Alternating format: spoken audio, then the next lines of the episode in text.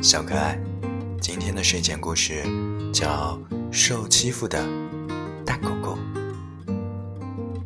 我的朋友是一条有着单纯眼神的大狗，但是它却总是被一只小猫咪欺负。大狗呢，每次都默默的忍受。喂，你也太不中用了！